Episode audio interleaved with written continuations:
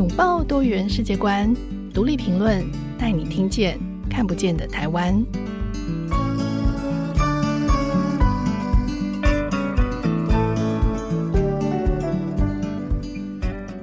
各位听众朋友，大家好，欢迎收听独立评论，我是节目主持人廖云章。岁末年终，大家应该都开始准备要大扫除了。面对今年累月的杂物，要下决心断舍离，其实并不容易哦。曾经旅居日本，担任日商台湾分公司社长的廖文君，他在这几年很流行的收纳术当中，思考到更内心的层面。他认为整理不只是丢东西，其实每个人都可以透过整理和物品对话，进一步更认识自己。廖文君目前担任人生整理教练，他从小就喜欢整理。尤其是到了每次要交报告或者考试之前，明明时间就已经很紧迫了，可是他反而觉得，嗯，我要先把房间打扫干净，才能静下心来念书写作业。而干净的环境也让他的内心感到平静。那之后，他经历到日本留学，毕业之后留下来工作，又被公司派回台湾。在短短几年之间，他不断的跨国搬家，也累积了很多收纳跟整理的经验。他把自己对整理的思考发展出一套独特的理论，并且出书跟大家分享。所以，我们今天特别邀请到文君来跟大家聊聊，在动手打扫之前，要怎么样先建立心态，从整理物品到整理自己的心，建立一套不以物喜、不以己悲的整理模式。欢迎文君。你好，各位听众，大家好。文君，我们刚刚提到你的工作是人生整理教练，可以请你跟大家介绍一下人生整理教练是在做什么的？你可以举一些工作相关的例子吗？好，其实人生整理教练是当时我出第一本书的时候，出版社给我的称谓啦。嗯，因为主要是我我在做的整理跟别的整理师只做收纳有点不太一样，嗯，所以。我做的整理比较是一个探讨内心的过程。嗯。那为什么会有这样子的方式？是因为我以前在日本工作的时候，我是做呃舞台设计啊、行销设计相关，所以我们会考虑到非常多群众他对于这件事情的想法跟心里面。所以当我在做到整理的时候，与其我很在意东西要多少数量，然后排得很好给那个我的案主，我会更在意的是你今天你的情绪是什么？你会觉得在这个东西过程当中，你。心里面的东西有没有被释放，有没有被抒发？所以比起他家干不干净，我比较在意他过得好不好。哦，对，是文君，你的第一本书叫做《真正的整理不是丢东西》，嗯，然后冒号物品是灵魂的碎片，整理是重生的过程哦。请问对你来说，这个什么是真正的整理？就是整理跟收纳有什么不一样？嗯、呃，我想要说明一下，我认为的整理啦，可能不是大家认知的整理，是真正能够了解自己是谁的一种方式或者是过程，所以我把它称之为整理。因为我们把整理定义成什么东西是需要的，什么东西是不需要的，但收纳比较会接近我对这个东西的喜好而产生的，可是它可能不一定是真正的我自己，所以我用真正的整理来代表，是我们借由整理的过程，更了解自己是谁。嗯，是是，这听起来就是另外一种，其实是是蛮有哲学理论的呃概念，就不是把一些我有的东西把它收起来而已，嗯嗯，而是这个东西跟我的关系其实是要先理清的哦。对，那你曾经讲过说不整理也没关系，因为真正需要整理的是你的内心哦。那请问，就是从心到这个外物的整理，你有推荐的方法或步骤吗？嗯，我觉得最简单的方式是。我们一定要先理解自己的状态，嗯，所以最简单的方式，我都会说：如果你现在真的要整理，你就深呼吸。啊，你手边有什么东西，你开始去芜存精，嗯，甚至是你食物也可以去芜存精，嗯，或是你在看东西，你可以去芜存精。嗯，我用一个最简单的例子，就是大家划手机，常常有人划完手机心情很不好。因为他们不懂得在当下去无存精，就是把所有东西全部一股脑的都收到自己的内心里面。嗯，我们真正在看资讯的时候，是看到这个东西，然后回头想我自己是谁，然后我对这个事情的想法是什么。嗯，我有个新的收获，很好，收起来。嗯，我看到这个，我觉得我心情不好，那我为什么会心情不好？我可以把它记下来，放在心里面，我来去思考这个东西对我心情不好的原因是什么。对，我大概都是这样在看资料的，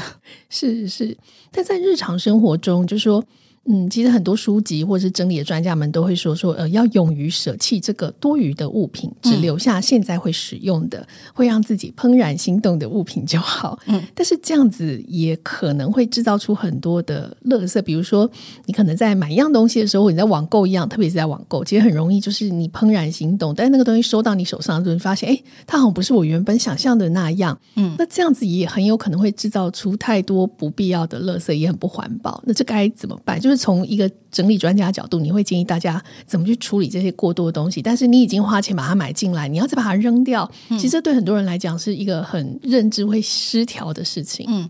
我可以先从我的经验来再讲方法。嗯，好，我以前也用过怦然心动的方式，然后我也分享过这个方式，但是我发现这个方式有一个误区，嗯、就是说永远都会有新的怦然心动。然后，所以我常常就分享说，这个就像你看到一个喜欢的人，然后隔一阵子你发现你不喜欢他，你更喜欢另外一个人了。这个也是一样，我们在使用物品的时候也会产生同样的情形。所以对我来讲，与其找到心动，不如找到心静。就是我看的这个东西，我会觉得我非常平和，非常舒服，而且我他在我身边，我会感觉到 peace，我会感觉到我不是啊心跳很加速，它好漂亮，它好好好用啊，而是啊我用起来很顺手。它让我的人生变得更滑顺，这个是比较好的方式。所以我觉得大家可以想一下，你现在不是挑选说啊，这个心动好，我留下来；这个心不动了，嗯，我丢掉这样子，而不是，而是你应该想说，这个东西对我现在是不是有支持，再留下来。这样你就会发现，其实很多东西你在过往的曾经你喜欢过它，然后你会找出你喜欢它的原因，它就是回到你当时的初衷。然后你就会发现，其实我们的需求就是那些而已，而不会再重复的经历。好，然后第二点就是如何去处理这些我真的没有办法使用、不行动的东西。我觉得最简单的部分是你应该好好坐下来面对它。嗯，面对它，我为什么现在不需要了？然后我知道我不需要它之后，它还可以再被做什么使用，而不是啊，我赶快把它丢掉。只要离开我家，我就东西就变得很干净了。因为我我认为很多人都是因为把我们自己的需求放在很前面，而不是我们真正这个东西是不是支持到我们的生命放在前面，所以才会一直丢东西。然后你就会发现，丢完这个心动东西，你再去买一个跟它很像但是不一样的东西回家，然后一直造成循环，才会造成垃圾的过多的累积这样子。然后现在很多人就是用这个方式来解除呃丢东西来解除我的罪恶感。可是事实上，罪恶感永远都在。意思就是我们要对这个东西负责，嗯，就像谈过的恋爱一样，它不会消失，而是我们对每件事情的说再见的时候，可以从中学到我真的要的东西，而且我理解它，就是我理解这个东西为什么离开我，嗯，你就不会重复再循环。是是，不过这个真的已经进入一种哲学的 哲学的领域，就是从这个对这件事情呃，这个东西跟你之前的关系，你为什么呃会怦然心动，以及至于现在为什么会觉得你不再心动，但不知道怎么处理，嗯、呃，乃至于其实很多人是因为这个缘故，可能他当时在购入这个物品，或他在做这件事情，他已经花了非常多的力气，那。他也觉得丢掉很浪费，嗯，所以就会企图说：“哎，可不可以不要丢掉？我们可以把它转送给需要的人，或是慈善机构。”所以这其实也造成，其实呃，现在有很多慈善机构跟很多的 NPO 单位，他们也收到非常非常多二手的物品，那也很困扰，因为有很多人也觉得那不是他们需要的，但他们就是收到太多，他们还需要花更多的人力去处理这些东西。嗯、可能呃，把东西送给别人是一种降低罪恶感的方式。可是你刚刚也说。其实这种罪恶感是没办法消除的，而且它可能会进入一种无止境的循环。所以你会建议要怎么样终止这种循环呢？我觉得就是要诚实的面对自己，而不是把。呃，自己的罪恶感塞给别人。如果他真的不能再使用，是对方真的不需要了，他就真的是垃圾。嗯、你必须要承担，你丢了一个你花了很多钱买的这一个罪恶感，嗯、你承担之后，你才不会重复。嗯，因为我们把罪恶感转嫁在公益这件事情上，然后就可以把自己的这个行为模式理所当然的。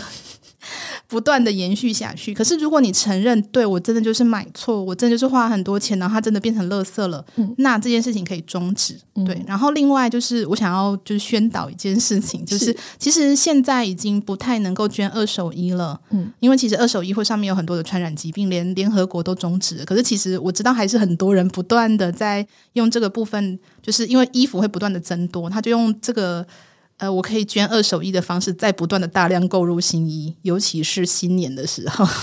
对，新年是一个很容易大量购入新衣的时段。对，可是我记得我小时候，我爸妈他们那个年代，他们并不是购入新衣，他们反而是会先重新修补衣服，之后看什么欠缺，才会加一点新的进来，而不是整个丢掉。嗯，我自己在我的整理过程当中，我一直很提倡一个概念，就是修补的概念，就是你应该是把回头看你有什么东西，然后修补，甚至是搭配再购入，而不是。啊！我现在已经想要做极简主义，所以我就把所有我以前的东西丢掉，然后再购入一个一批极简主义这样子。我觉得这不是一个很好的行为模式。为什么不是很好？是因为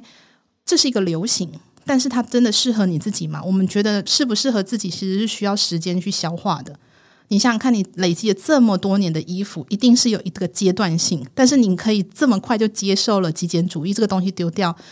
我有时候这种。都会觉得这些整理是一种，你知道，就是宗教行为，就是我好像从 A 跳到 B，我人生就会变得更好。可是事实上，真正过得好不好跟物品没有关系，就像丢不丢得掉，那个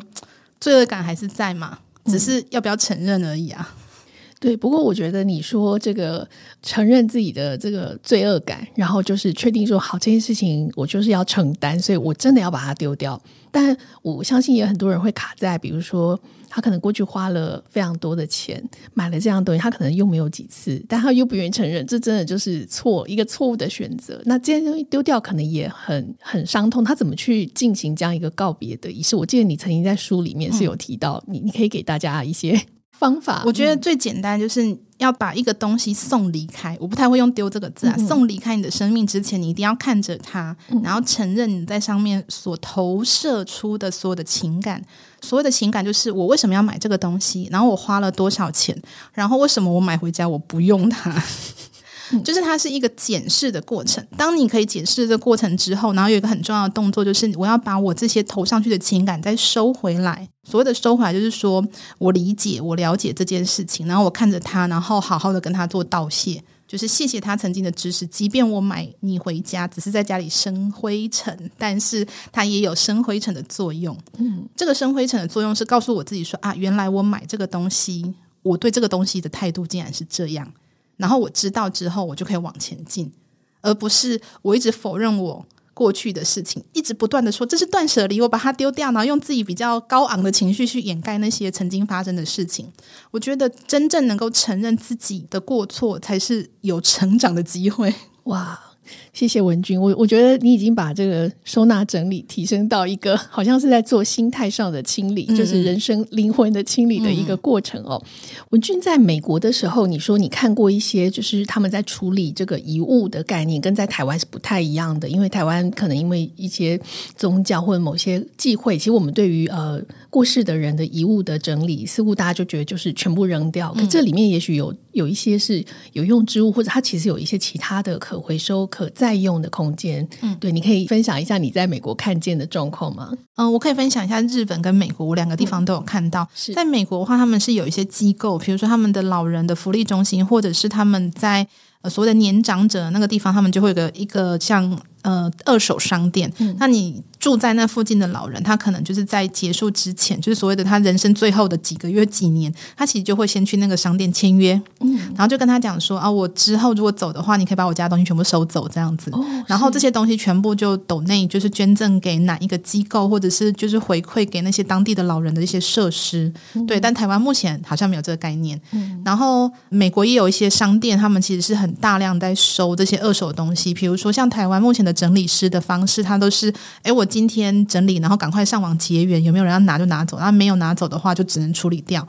但美国他们有一些商店是他们本身可以收一些二手的东西，然后经由他们的重新筛选修补，嗯，然后再把它放到架上卖，而且他们价钱其实真的都是非常之便宜。我记得我那时候在美国一块钱就可以买到那个床单整组的。全新的，那只是因为它是遗物。如果你可以跨过那条线的话，你就知道物品可以再利用。这样，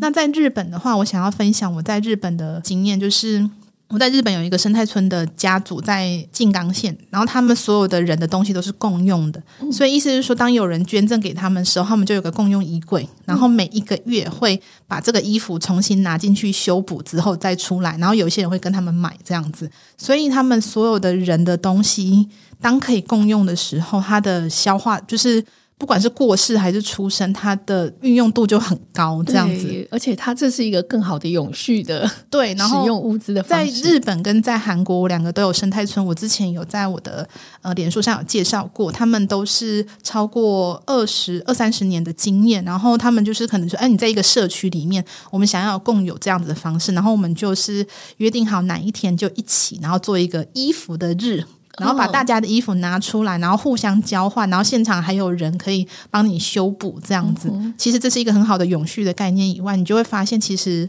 你可以借由这个方式跟大家有更多的交流。是，对，是对你，你这样讲让我想到，我有一个好朋友，他的呃公公婆婆在晚年的时候就跟大家交代过，说将来他们老了之后，他们的房子里面的所有东西都是可以拍卖的，就是拍卖之后就是送给儿女们。那后来就是他公公婆婆过世之后，他们怎么做？他们真的找了一个就是专门做这种遗物拍卖的公司，然后把家里所有的东西，包括这个杯碗瓢盆，然后耳环、衣服，全部通通都标上了价码。那当然，他们家人会先拿走一些他们想。想要纪念的这些物品，那其他的东西呢？真的就是明码标售，然后就开放变成像是车库拍卖这样。那很多邻居也会进来逛逛、走走。他说他印象最深刻就是他们有一个隔壁的邻居，跟他的呃公公婆婆是非常多年的老友。那这个邻居呢，从前在他公婆家还玩过一个很可爱的小木马。后来那个邻居决定要买那个木马，将来给他的孙子做。他就说：“我记得我在这个房子里跟你公婆共享这段温暖的时光，就是我在那小木马上摇摇。”然后他们会跟我聊天、讲话，给我东西吃。他说：“我今天把这个木马带走，就好像是带走他们的一部分，让他在我的家庭里继续延续这样的快乐。”所以那时候我听到的时候，我就觉得哇，好震惊哦！因为我们通常对遗物是会比较有点保留的，然后大家也不会想说你还要花钱去买别人的遗物。然后甚至把这个事情作为一个纪念，但其实这个故事让我整个改变了我对于这件事情的想法。就是我们对于过过去的人，他也许他的肉体已经离开，但他的精神，他对于你的感情，这个东西，他其实会跟着你一辈子的。对，所以我觉得这样子的遗物的拍卖，以及他后续怎么样运用这些资源的方式，其实都是对于整个社会的永续是非常有帮助的。嗯，我觉得大家应该要先想一个概念，就是遗物是留下来的爱。嗯而不是留下来的不好的东西，是，是一个人最后他对这个生活或者对这个世界，他可以给出去分享的东西。这个跟小朋友一样，嗯，不管是小孩子要不要把东西分享出去，跟老人要不要把他遗物分享出去，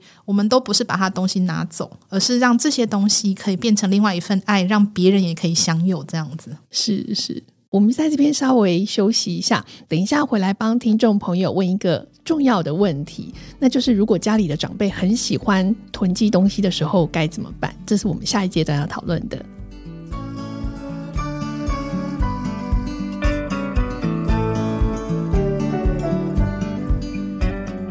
欢迎回到节目，今天我们邀请到的来宾是人生整理教练廖文君。呃，很多人可能会想要问文君哦，就是如果自己家里的长辈很喜欢囤积东西，那该怎么办呢？要怎么跟长辈沟通，鼓励他们断舍离？好，嗯、呃，我通常都会先讲说，长辈的房子跟你的房子，如果是没有住在一起的话，嗯、先要理解一件事情：我们每个人只能够做自己的整理，我们不能够帮别人做整理。然后再来就是，为什么我们这个年代的人会认为长辈会囤积，是因为我们的生活的背景是不一样的。嗯、你要想想看，他们那个年代的时候，的物质没有那么的爆炸，他们可能每一个物质都是很。真的是一件一件囤积起来的，不像我们现在是一批一批进来生活当中的。为什么会这样？是因为他们那个年代的每一个东西都是因为所需，然后以备不时之需，然后要传承而下来的。所以你常常会听到长辈说：“哎，这件衣服我以后要传给我的儿子女儿。嗯”可是你现在不会想说：“啊，我以后结婚了，我要把我的衣服传给我的女儿。”这样，因为我们是不同的概念。嗯、所以在长辈他们所谓的囤积，对我而言，它不叫做囤积，而是他的所需跟你的需求是不一样的。对，所以不是应该要劝他们把囤积的东西丢掉，而是应该要告诉他们说，你所需跟你的生活的质量要找到一个平衡点。如果你放出来的东西已经影响到你的生活，会造成你的危险的话，那我们是不是要减少一点？因为对长辈而言，他们这些东西可能是以备不时之需，他们可能你知道那个年代就是还要回中国，或是还是要比如说他要去哪里，或者是他们以前那个年代会觉得物质它很容易就不见了，它不像我们以前现在。你去买东西很容易，花个手机点一下，马上就可以寄到家里面。以前连衣服都可能要做一件衣服要三十天、五十天，所以他们的思考模式跟我们是不一样的。所以，与其叫长辈把囤积的东西丢掉，不如跟他讲说，我们来找一个什么东西是对他来讲最好的生活方式，而不是只是把东西堆在那边而已。嗯。所以这中间其实他这个整理需要更深刻的去提问，嗯，就是当时为什么会有这个东西，对，对，对，每一件东西的来处，以及就是你准备要拿它做什么，嗯，就是你要看什么长辈，然后他的背景是什么，然后什么年纪，嗯、他为什么会放这个东西，他可能会有所谓的呃防灾的概念，他有可能有一个传承的概念，他也有可能是这些东西我什么时候会用到的概念，你不知道，因为有一些长辈囤积其实是为了让。晚辈可以更来看他，会有这样、嗯。譬如说，很多长辈他的冰箱，嗯、你知道阿嬷的冰箱里面东西永远都很满。他为什么会这么满？是因为他都会觉得我孙子要来了，我要赶快存一些东西，那时候他来的时候，他才可以吃这样子。嗯、所以，其实你要去了解每一个长辈他为什么要放这么多东西，你要先去问。问清楚之后，然后再去依据现在对他来讲最好的方式去做调整。比如说，你就可以跟他讲说：“啊，其实现在孙子我们都会自己带东西，那你可以放东西没关系，但是我们就减少一点，可能孙子来的时间。然后你用一个很好的方法，我觉得这是一个很好用的方法，就是阿妈，你不要自己囤，我来看你的时候，我帮你放。嗯，然后他就可以达到：诶，我们来的时候把东西吃掉，然后长辈也不会囤东西，然后又符合长辈希望可以见到小孩的那个需求。”就是用一个方式让大家都会觉得舒适的，就是达到对方的需求，也达到你的需求。对，所以要看透这个囤积背后的这个主要的目的是什么，就那个心理的需求，嗯，然后才能找到一个比较好的协调的方式，而不是常常就是你把它丢掉，但他可能又会再买新的东西进来，就是会有一个丢不完的冰箱。而且你会发现一件事情，就是。丢别人东西都很容易，丢自己东西很困难，因为每个人放那个东西那个需求其实都是不一样的，嗯、所以我们不应该说对方的东西多，说我们要丢掉，而是理解他为什么会这个需求。嗯、也许我们可以在你的需求跟我的需求找到一个平衡点，但我还是要讲一个前提啦，如果他跟你没有住在一起，他又把他的东西放在他自己的里面的话，嗯、那你要尊重他，因为那是他的领域嘛。嗯，是我们不要随便丢长辈的东西，没错。是是，嗯，你刚刚讲到的这个人们的整理困扰，我觉得这样听起来，其实它就像是一座冰山。嗯、就是表面上我们看到是物品太多，然后囤积症种种问题。可是你会建议大家说，我们要去看见这个冰山下面隐藏的东西。那你可以多跟我们讲讲，就是在你自己的经验里面，你听到的，或是你在协助的这些呃朋友。的这个故事里面，你你看见你觉得隐藏在物品中最难被割舍的这些东西是什么？我觉得是有情感依附的东西，一定是最难割舍的。但事实上，我们所有东西都是跟我们的情感有关系的，只是它那个情感是深跟浅而已。嗯，所谓的深的情感，就是说我们在这个物品上面是有故事。嗯哼，比如说，呃，第一次约会穿的衣服啊，或者是结婚纪念照，或者是呃曾经。得奖的小时候的奖杯，这种东西其实是很难去处理的原因是我们在上面有很多我们那时候的记忆，嗯，但是其实记忆都在你心里面，我们需要物品来提醒我们自己。所以我常常会跟就是来问我的同学来讲，就是说第一点是这个东西有没有造成你的困扰？那你要先想这个困扰的原因是什么？嗯，譬如说很多人就想说，我看到它我就觉得很烦。然后我就说，那你应该要解决的是你的情绪，而不是那个东西，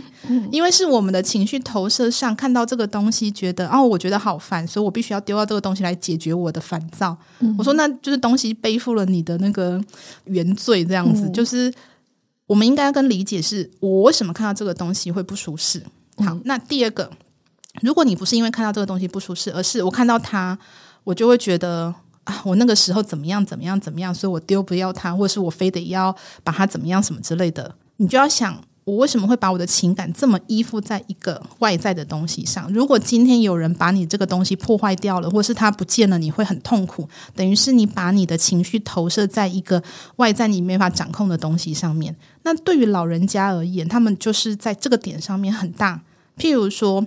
在那个时候小时候没有东西可以吃，我们可能没有经历过这个年代啦。但是的确很多长辈他们的确是小时候的物质很贫乏，只能吃白饭搅酱油这样子，所以你要叫他把一个过期的食物丢掉是非常非常痛苦的。明明那个调味料已经过期十年了，但是他就是不要丢。嗯，你可以跟他讲说，现在时代不一样了，而且为了你的健康。我们应该要吃你现在可以有帮助的食物。那这个东西既然过期掉了，那我们就谢谢它，然后我们好好的把它分类处理，让它回归大地就好，而不是说啊妈，你这个东西已经过期十年了，你这个不行啦。嗯，你应该要坐下来用沟通的方式，而不是用另外一个情绪加诸在那个拥有物品的人身上，说你这样不行，他会觉得他被否认了。嗯，所以，与其这个东西不好丢掉，不如回头看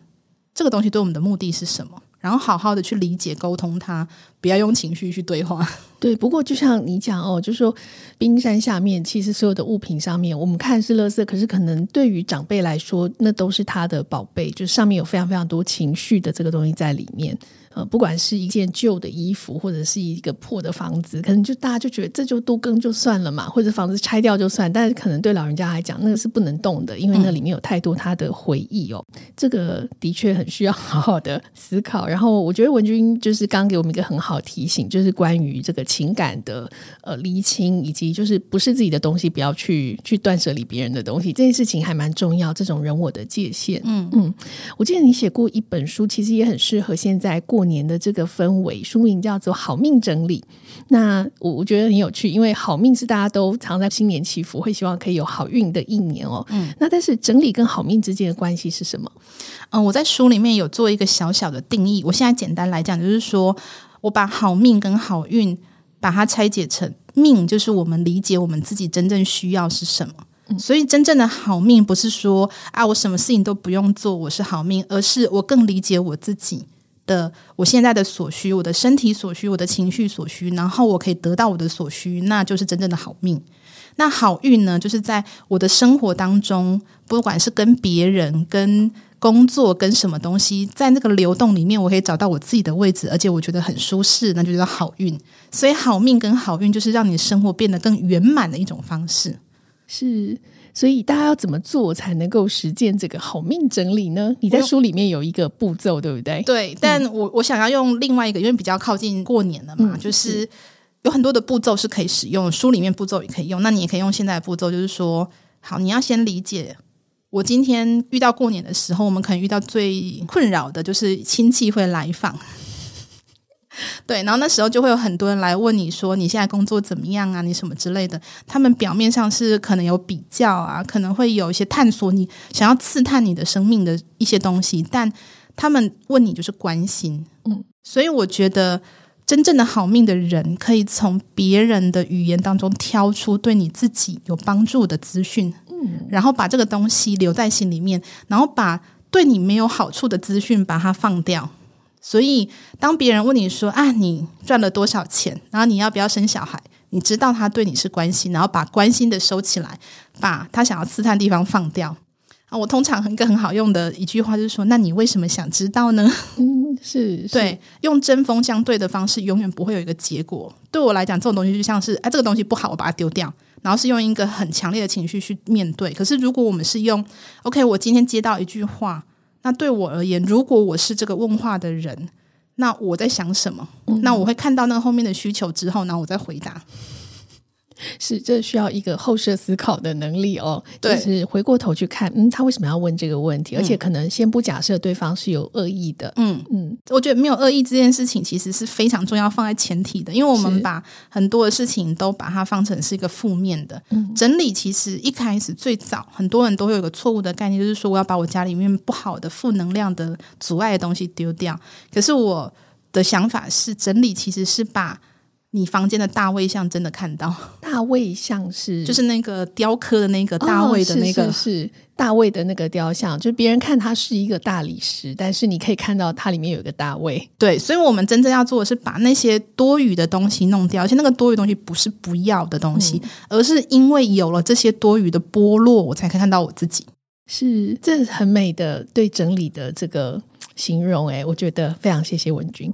呃，我记得你曾经在书里面呃提到，你觉得有四样东西是跟我们最切身的，你也是觉得不应该是只有在过年的时候才整理，而是我们应该日常的时候都要注意到。你可以跟大家介绍一下你觉得很重要这四样东西。我在好命整理里面有提出了四样东西是跟我们的个人价值有关的。第一样东西就是我们的衣服，我们每天都会穿到，它是代表白天的自己。嗯，然后第二样东西就是我们的床布。就是床、枕头啊、棉被，整个都是，它是代表我们的夜晚自己，因为我们有三分之一的时间会用到它。然后有这两个就构筑我们的人生嘛，早上跟晚上。对。然后接下来呢，就是我们的鞋子，我们穿着我们的鞋子走向我们梦想的道路，因为有鞋我们可以走得更远。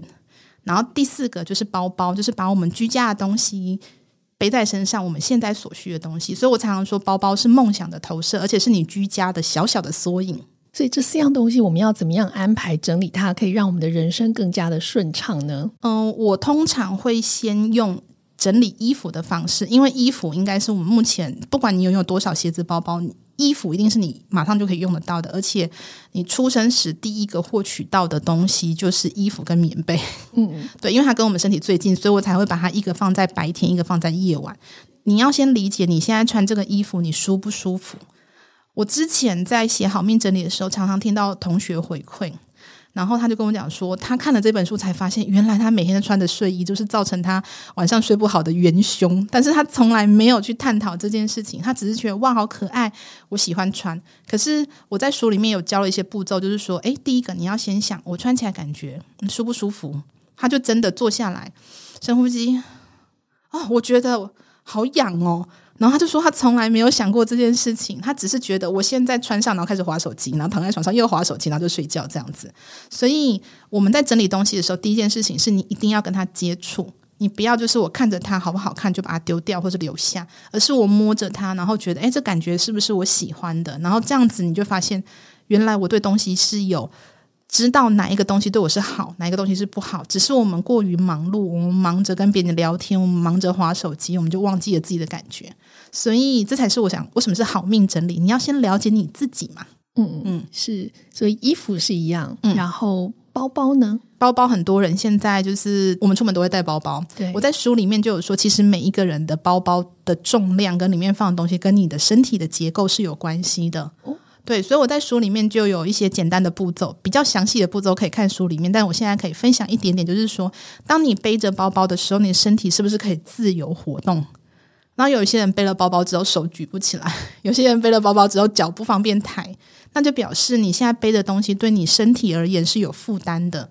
然后我常常在跟我的读者就讲说，你现在有负担，你就会造成你老年的负担。哇，包包的影响这么大，鞋子其实也是啊，衣服也是啊，嗯、就是我们所有东西都会造成我们未来身体的负担。所以，与其讨论未来你年纪大之后要怎么样脚才会有力去买那个老人的鞋子，不如你现在就回头看这个东西是不是可以支持到我。那你不会让你的身体造成负担的话，那你未来就不会发生这件事情。所以，我们应该要找到原因，而不是年长之后发现这样不行了，然后才去解决那个结论。在我的书里面，关于鞋子里面就有分好几个步骤，你要怎么样去测试它的摩擦力？你要怎么样测试你的支撑力？你要怎么样测试这个东西对你的身体是不是平衡的？嗯，它其实有很多的步骤，绝对不是挑这个我心不心动。嗯，它是不是一个好看的造型？对，好看的造型固然重要，但是最重要的是你穿上去你会觉得非常的舒适，而且你站在这个地上你会觉得非常稳固，而不是。我站上去，哇，我好美，但我脚快痛死了。什么时候可以把它脱下来？嗯、那这样子，这个东西就没有办法支持到你。是，所以衣服、鞋子、包包跟床铺，其实都是支持我们的生命可以更加的顺畅运作，然后甚至它也是在支持我们走向更好的老年的一个 重要的物品。应该讲支持我们走向更好的人生。人生老年可能有些可能有些听众还还没那么、嗯、年纪没那么大，不会想到。是但是我觉得生命是一个很长的线，就是你现在习惯会影响到你未来的习惯。嗯，所以我们应该更了解自己为什么现在会发生这么这件事。事情，如果你现在就已经会肩膀酸痛了，那可想而知，你三十年后应该会更严重。所以，我们应该要先解决这个东西发生了什么事情，嗯、而不是反正我疼痛了，未来再说，我就贴个那个贴布，我就不管它了。嗯、而是理解啊，这是身体的提醒，这是生命的提醒。我们是不是有什么东西需要去面对它，然后改善那个东西？那你生命就会变得更好命又好运啦！哇，真是很棒，非常好的结论。今天非常谢谢文君的分享，也很欢迎大家可以去找文君的书来读。那我相信大家在岁末年终听到这一段分享，应该可以让你在整理事情的时候、整理物品的时候会有。一种更新的观点来看待这个整理与收纳，而且在新年期间，我们也可以好好的思索，我们接下来新的一年要如何好好的进行我们的人生的这个路径哦。大家可以找时间练习一下这个好命收纳、好命整理。今天非常谢谢文君，也谢谢大家。嗯，如果大家喜欢我们今天的节目，欢迎在收听平台上给我们五颗星。如果你有一些故事想要跟我们分享，也欢迎留言或是写信给我们。想了解更多，也可以点击资讯栏的连到独立评论网站上看更多相关的文章。喜欢独立评论的朋友，不要忘记订阅《听天下和闯天下》Podcast，收听更多我们的精彩节目。今天就到这边，独立评论下次更新时间是二月十六号，请大家记得准时收听。我们下次见，拜拜，文君，拜拜，拜拜。